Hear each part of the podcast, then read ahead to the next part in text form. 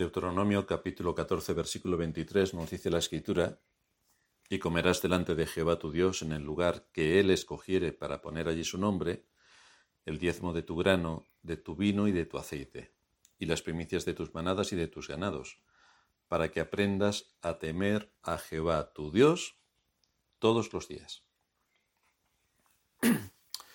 Por causa de nuestra naturaleza corrupta, el temer a Dios es algo que el hombre debe aprender, debe aprender. Y además tenemos la responsabilidad de conocer en qué consiste el temor a Dios, porque esto es algo vital para nuestra salud espiritual y también si en algo tenemos en cuenta la vida eterna. Hoy vamos a dividir nuestro sermón en dos puntos. El primero es cómo el hombre debe conocer a su Creador y el segundo va a ser cómo el creyente debe conocer a Dios. Así que vamos a empezar por el primero, cómo el hombre debe conocer a su Creador. No solamente que todas las cosas fueron hechas por Dios, sino que Él también gobierna sobre todas sus criaturas, sin pasar por alto que todas las naciones serán juzgadas por Cristo.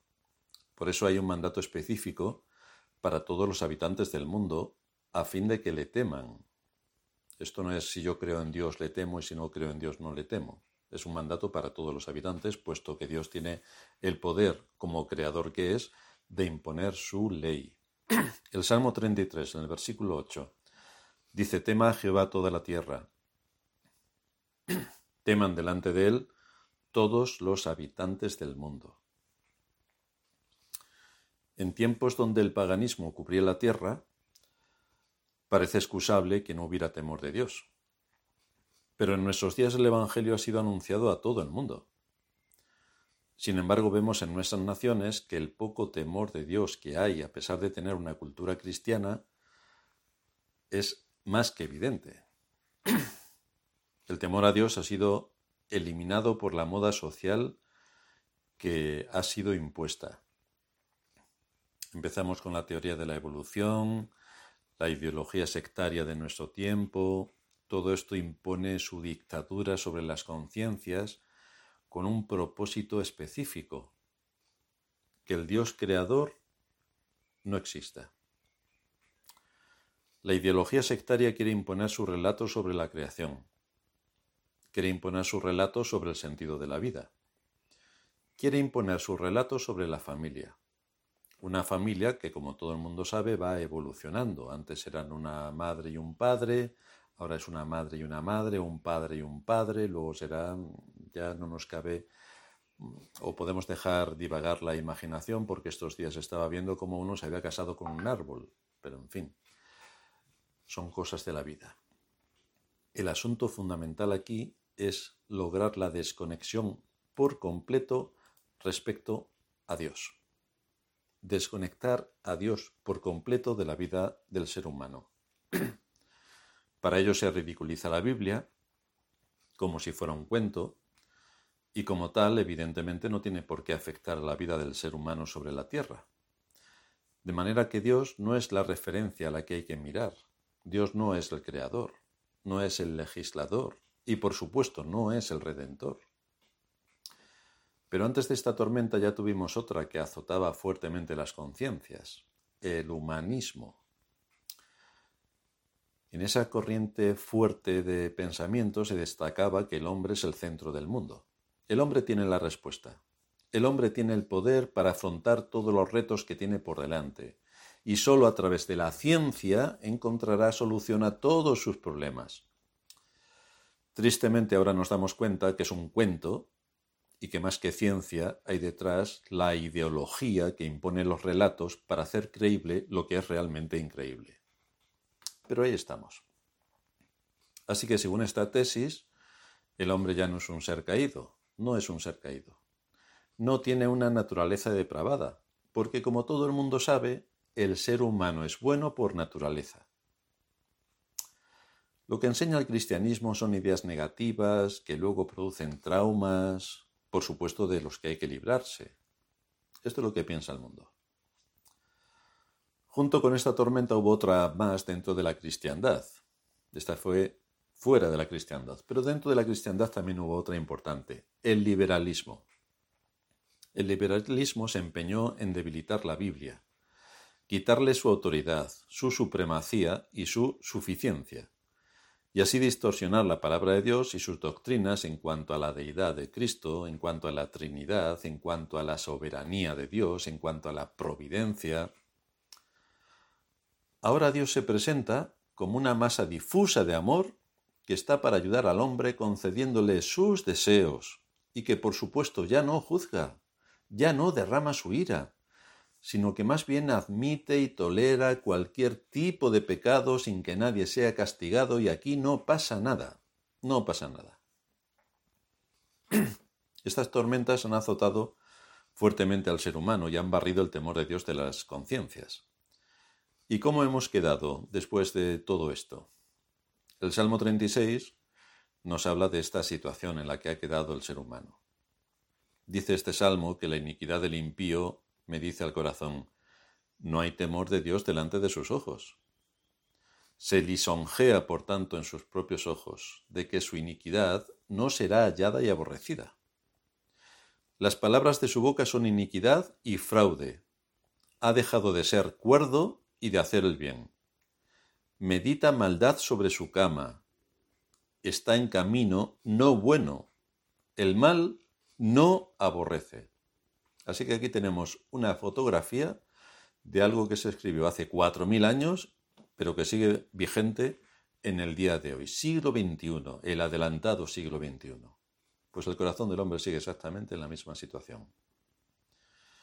El hombre pone ante sí un Dios a quien no teme. ¿Y qué ocurre? Pues que lo toma a la ligera. El hombre piensa que sea lo que sea que haga, no le pasará nada. Lo triste es que también lo piensa la cristiandad comete todo tipo de barbaridades en contra de la ley y nada lo detiene, porque no pasa nada. Pero el apóstol Pablo también hace una definición bastante exacta del mundo en el que vivimos y de las personas que lo habitamos. En Romanos capítulo 3, versículo del 14 en adelante, nos dice, su boca está llena de maldición y de amargura, sus pies se apresuran para derramar sangre, Quebranto y desventura hay en sus caminos y no conocieron camino de paz. No hay temor de Dios delante de sus ojos. Y esta es la triste realidad del mundo en el que vivimos. No hay temor de Dios, no hay temor de Dios. Y cuando el temor de Dios está ausente, entonces no se puede esperar nada bueno en la vida del ser humano. Todo lo envuelve de engaño, de mentira y de robo. Todo cae bajo las garras de Satanás que azota a los hombres como le place y los trastorna por completo. Esto es lo que nos dice también el libro del Deuteronomio, el capítulo 25, versículo 17. Acuérdate de lo que hizo Amalek contigo en el camino cuando salías de Egipto, de cómo te salió al encuentro en el camino y te desbarató la retaguardia de todos los débiles que iban detrás de ti cuando tú estabas cansado y trabajado y no tuvo ningún temor de Dios. Así que esta es la fotografía también de aquellos que tienen el poder de hacer el bien y resulta que todo lo que hacen es el mal, todo lo que hace. Y a las pruebas nos remitimos del mundo en el que vivimos. Todo es para hacer el mal. No hay una carga por promover el bien y cuidar el entorno social en el que vivimos, ni proteger al desvalido, sino que todo tiene un propósito perverso para cumplir otros objetivos. En segundo lugar, ¿cuáles son los principios que tenemos para incrementar el temor de Dios en el creyente? En el libro de Deuteronomio capítulo 17, versículo 19, se habla de las responsabilidades del rey que debería gobernar sobre Israel. ¿Y qué necesitaba aprender el rey? ¿Qué necesitaba aprender? Nos dice el texto que cuando se siente sobre el trono de su reino, entonces escribirá para sí un libro, escribirá para sí en un libro una copia de esta ley, del original, que está al cuidado de los sacerdotes levitas, y lo tendrá consigo, y lo leerá todos los días de su vida, para que aprenda a temer a Jehová su Dios, para guardar todas las palabras de esta ley y estos estatutos, para ponerlos por obra. Esta era la condición de aquellos que se sentaban en el trono de Israel. Pero es también la condición que todos nosotros como creyentes debemos practicar. ¿Cómo aprendemos a temer a Dios? Solo y exclusivamente a través del estudio de su palabra. Cuando bien la estudiamos por nuestra propia cuenta o cuando somos expuestos a la predicación, el Espíritu Santo toma esa palabra para aplicarla a nuestra conciencia y así nos instruye. Así alimenta nuestro espíritu y así nos da los argumentos que necesitamos para seguir en la batalla. Esto es también lo que en el texto de Nehemías 7.2 se nos muestra. Mandé a mi hermano Anani y a Ananías, jefe de la fortaleza de Jerusalén, porque éste era varón de verdad y temeroso de Dios, más que muchos. Y así vemos cómo Nehemías escogió a este hombre por su carácter varonil, por mostrar ser un líder, un hombre de confianza que tenía como virtud su carácter moldeado de acuerdo al temor de Dios. Y se nos dice que él tenía una medida mayor de ese temor que muchos de los que estaban en Jerusalén. Lo cual nos da un indicativo bastante interesante, y es que el temor de Dios está sujeto a crecimiento. Está sujeto a crecimiento. El deterioro espiritual es una realidad a la que estamos expuestos todos nosotros. De manera que recordar nuestro deber para asumir el temor de Dios es uno de los requisitos o es una de las virtudes que primeramente se pierden. Y esto afecta a la conducta, porque se tiende a pasar por alto algunos aspectos de nuestra vida que antes eran impensables que los pasásemos por alto. Es por esta razón que tenemos que alimentar el temor de Dios en nosotros. Tenemos la responsabilidad de hacerlo crecer. Dios nos quiere dejar claro que ha sido cuidadoso en ordenar los medios de gracia para que podamos aprender y desarrollar su temor en nuestras conciencias. Y esos medios de gracia tienen que ser aplicados a situaciones concretas, porque es así como los ejercitamos y es así como crecemos y maduramos. En el libro de Éxodo capítulo 20, versículo 20 se nos dice que Moisés respondió al pueblo, no temáis, porque para probaros vino Dios, y para que su temor esté delante de vosotros, para que no pequéis. Y lo que Dios hizo cuando descendió ante el pueblo en el monte Sinaí, cómo se presentó y cómo habló, tenía como objetivo que ellos aprendieran a temer a Dios. Para probaros vino Dios. Y estuvieron cuarenta años en el desierto siendo probados. Para que su temor esté delante de vosotros. Cuarenta años en el desierto. Para que no pequéis 40 años en el desierto. En el capítulo 4 del Deuteronomio también, el versículo 10, nos dice, el día que estuviste delante de Jehová tu Dios en Horeb, cuando Jehová me dijo, reúneme al pueblo para que yo les haga oír mis palabras, las cuales aprenderán, para temerme todos los días que vivieren sobre la tierra, y las enseñarán a sus hijos. Así que aquí tenemos una relación directa entre los diez mandamientos y el temor de Dios, porque los mandamientos impactan sobre la vida y la conducta, abarcan todas las esferas del ser humano sobre la tierra. Por lo tanto es importante conocer los diez mandamientos, y por lo tanto es importante ser expuestos a la enseñanza que directamente desde los diez mandamientos se proclama y toda la derivación de doctrinas que de los diez mandamientos se obtiene. En el capítulo 31 de este mismo libro del Deuteronomio, eh, versículo 12, nos dice también, harás congregar al pueblo, varones y mujeres y niños. Veis que aquí nadie está excluido.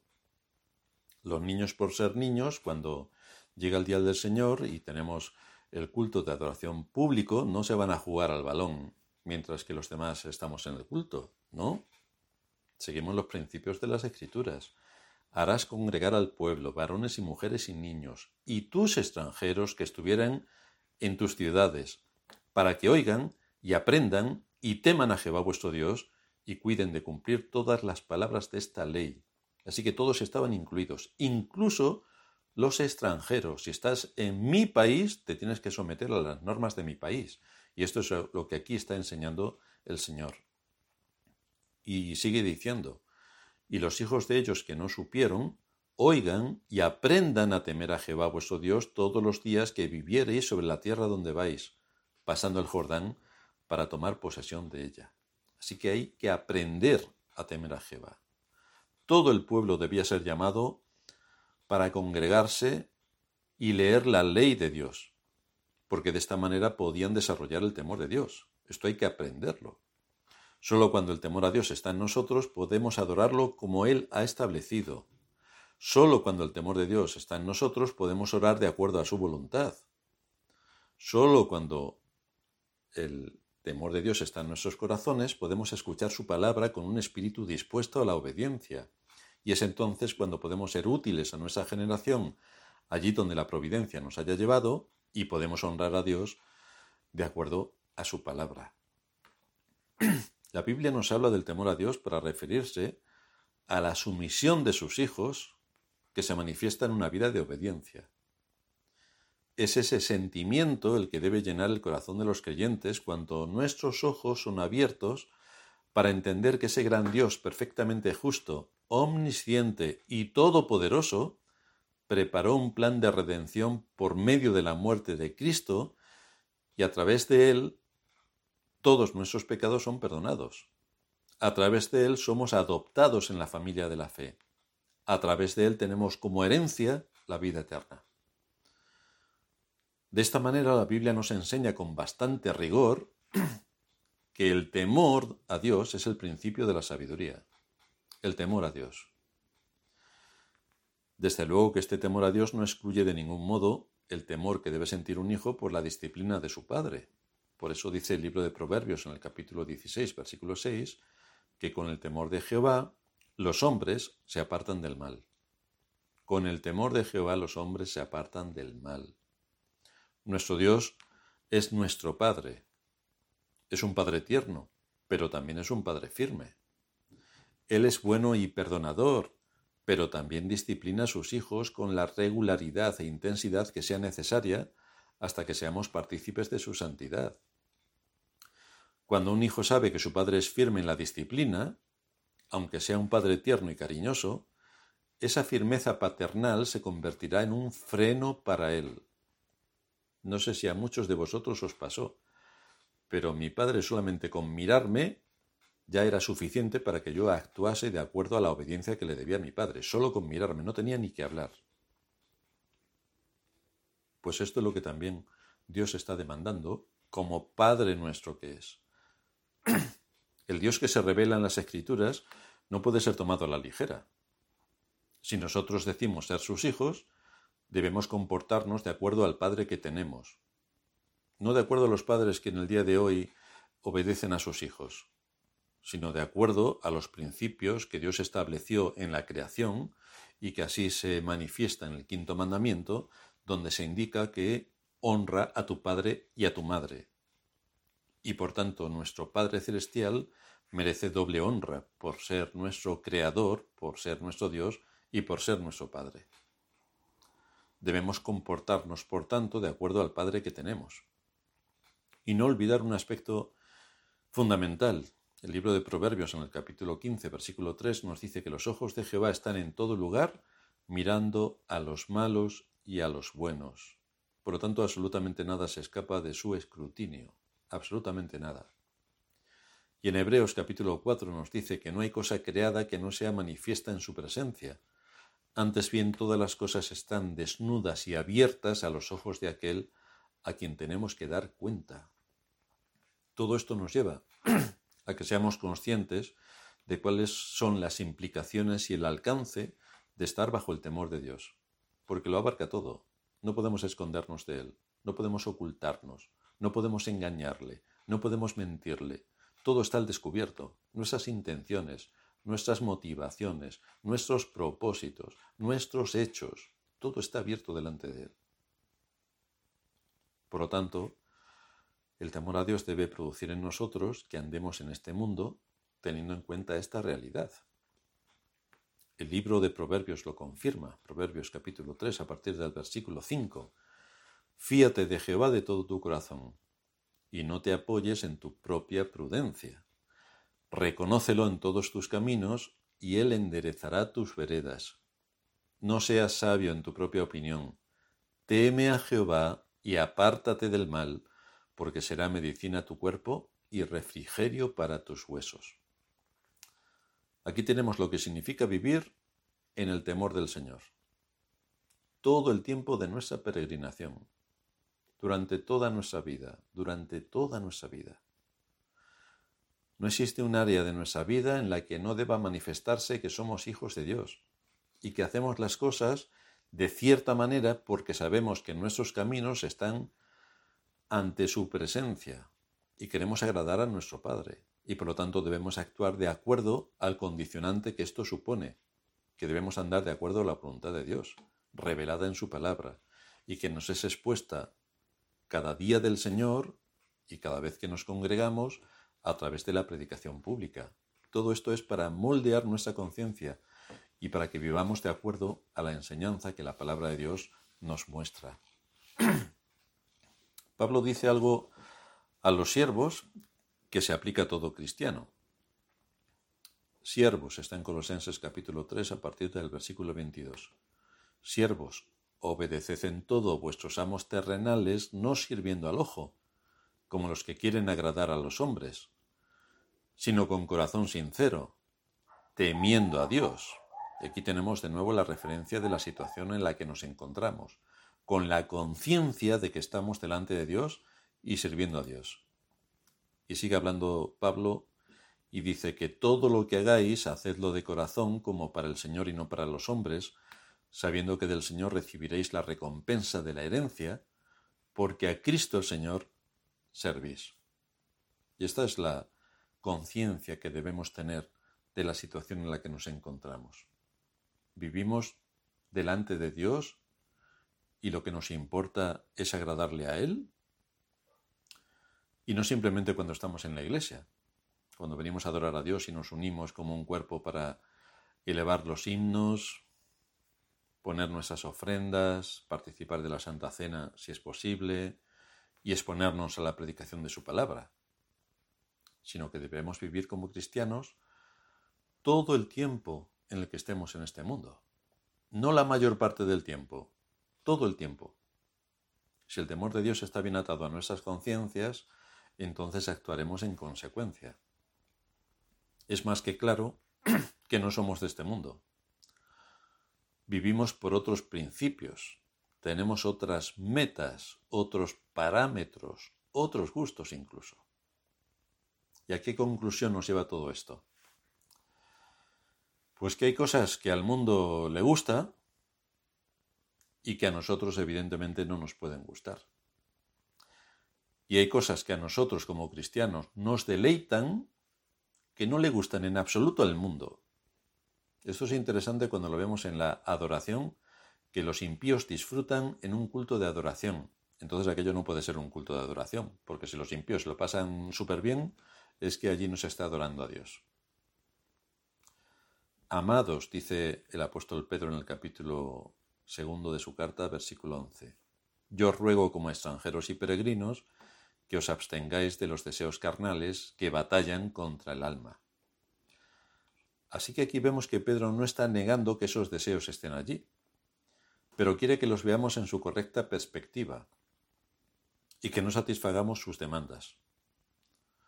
No son deseos lícitos que quieren, que quieren hacernos pasar un buen rato. Se trata más bien de estratagemas de Satanás que están destinadas a destruir nuestras almas y alejarnos de Dios. Eso es lo que hay detrás. Parece que está bien para el mundo, pero para un creyente está fatal. Parece que está bien para el mundo y todo el mundo lo hace y todo el mundo está tan tranquilo, pero un creyente no está tranquilo, porque eso es lo que Satanás utiliza para destruirle, por lo tanto no está nada tranquilo. Esta es la gran enfermedad que padecen hoy muchos que profesan ser cristianos quieren hacer algún tipo de simbiosis entre el pensamiento cristiano y el pensamiento del mundo. Pero esto es imposible, esto es imposible. No podemos estar con un pie en cada lado. Dice un comentarista, ya no hay una mentalidad cristiana, ya no hay una mentalidad cristiana. El cristiano de nuestros días ha sucumbido a la secularización. Acepta la religión, su moralidad, su adoración, su cultura espiritual, pero rechaza la visión cristiana de la vida, la visión que ubica todos los asuntos terrenales dentro del contexto de lo eterno, la visión que relaciona todos los problemas humanos, sociales, políticos o culturales bajo los fundamentos doctrinales de la fe cristiana, la visión de todas las cosas de aquí abajo en términos de la supremacía de Dios y la transitoriedad de las cosas de la tierra, y en los términos que tienen que ver con el cielo y el infierno. Ya no hay una mentalidad cristiana de todo esto, porque el cristiano moderno ha sucumbido a la secularización. La pregunta, por tanto, para ti es, ¿de qué manera está incidiendo el Evangelio en tu conducta y en tu carácter? Especialmente cuando vienen las pruebas, que es cuando se muestra realmente la validez de lo que uno dice ser. Yo soy cristiano, viene una prueba. ¿Cómo la afrontas? Yo amo a mi iglesia, viene una prueba. La iglesia se va a pastar. Yo hago todo por servir a Dios, lo sirvo en la iglesia. Viene una prueba y se incendia la iglesia. ¿Cuán consciente eres de la presencia de Dios en tu vida? ¿Eres consciente realmente? A veces sí, a veces no. ¿Crees que te puedes ocultar? No olvides que estamos hablando de que no tener claro este asunto deriva a cualquier persona en cuanto a su entrada al cielo o al infierno. Es decir, pasar por alto el tema del temor a Dios puede dar con una persona en el cielo o en el infierno. No olvides tampoco que muchos dirán en aquel día, Señor, Señor, Señor. Y él responderá, no os conozco. Pero si en tu nombre hicimos muchas cosas, no os conozco.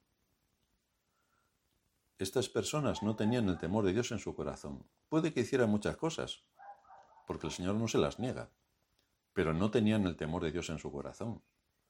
No andaban de acuerdo al temor que a Dios le debían. Así que estamos hablando de un asunto de extraordinaria importancia. La vida eterna. La vida eterna. Esto nos lleva a suplicarle al Señor que nos ayude hacer una evaluación objetiva del estado de nuestras almas a la luz de esto que hemos visto hoy. Que podamos reforzar nuestro temor delante de Él y que su palabra nos capacite por medio de su espíritu para vivir a la altura de nuestra vocación. Porque aquí no estamos jugando, ni siquiera en este mundo estamos jugando. Estamos de paso. Seas creyente o no seas creyente, estamos de paso. Y lo más importante que tenemos que hacer durante este peregrinaje es asegurarnos de nuestra vocación y elección. Y es asegurarnos de que estamos andando bajo el temor de Dios. Vamos a terminar en oración. Padre nuestro que estás en los cielos, gracias te damos por habernos dado en tu palabra todas las indicaciones necesarias para saber cómo tenemos que andar bajo, bajo tu temor. Así que te suplicamos que nos ayudes y nos asistas y nos guíes para andar de acuerdo a tu voluntad expresada en tu palabra, para no tener en poco las enseñanzas que desde eh, tu iglesia recibimos cada día del Señor para edificar nuestra fe, para alimentar nuestra alma, para asegurarnos de dónde estamos y en quién esperamos, y para también ser fuertes en el día de la prueba y poder pelear la buena batalla de la fe. Te suplicamos que nos ayudes en todo esto, que pongas tu temor en nuestros corazones, que nos vayas asistiendo para incrementarlo y que pongas en nosotros el deseo que ayude a nuestra voluntad para cumplir con nuestro deber, que es usar los medios de gracia para honrar tu nombre en este mundo, para servirte en este mundo y para dirigirnos de acuerdo a tu palabra. En Cristo Jesús te lo pedimos. Amén.